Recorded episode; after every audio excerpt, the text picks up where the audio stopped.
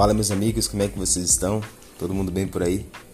Tava sumido, resolvi aparecer aqui do nada, mas eu tenho uma reflexão que espero que faça sentido para você. Essa reflexão vai ter como base um texto bíblico que está escrito em Salmo, capítulo 34, verso de número 8, que diz assim: Provai e vede que o Senhor é bom.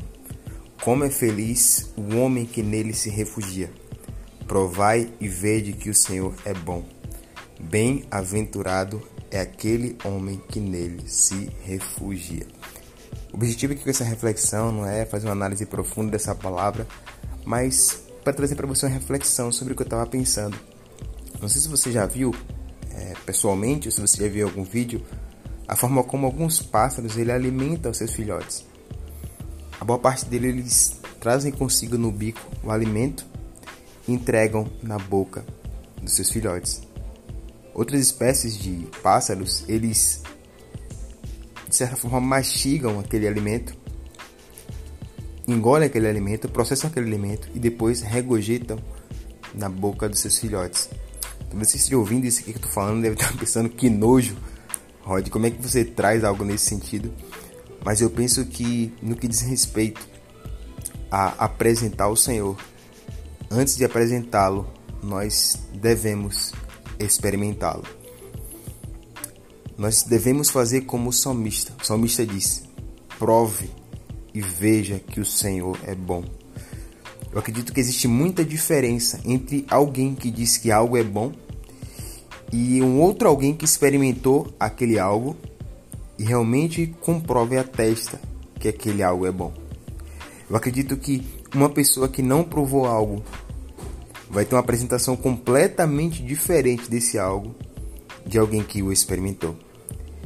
E o salmista ele traz para a gente a seguinte lição é que nós devemos provar e ver que o Senhor é bom.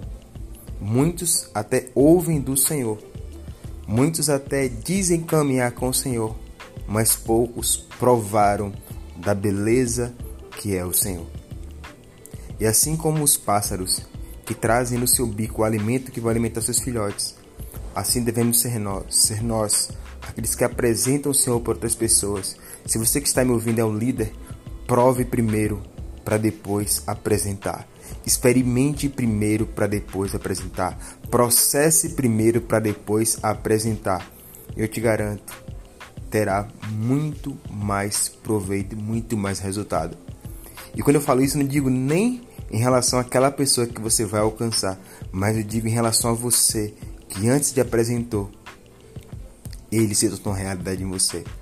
Antes de dizer que ele é bom, você experimentou e está compartilhando uma experiência que você teve com o Senhor. Contudo, concluo: prove e veja que o Senhor é bom.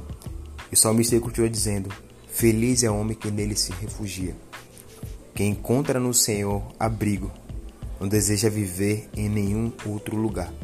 E aquele que prova do Senhor jamais deseja se satisfazer com qualquer outra coisa. Que Deus te abençoe e até a próxima reflexão. Tamo junto, gente.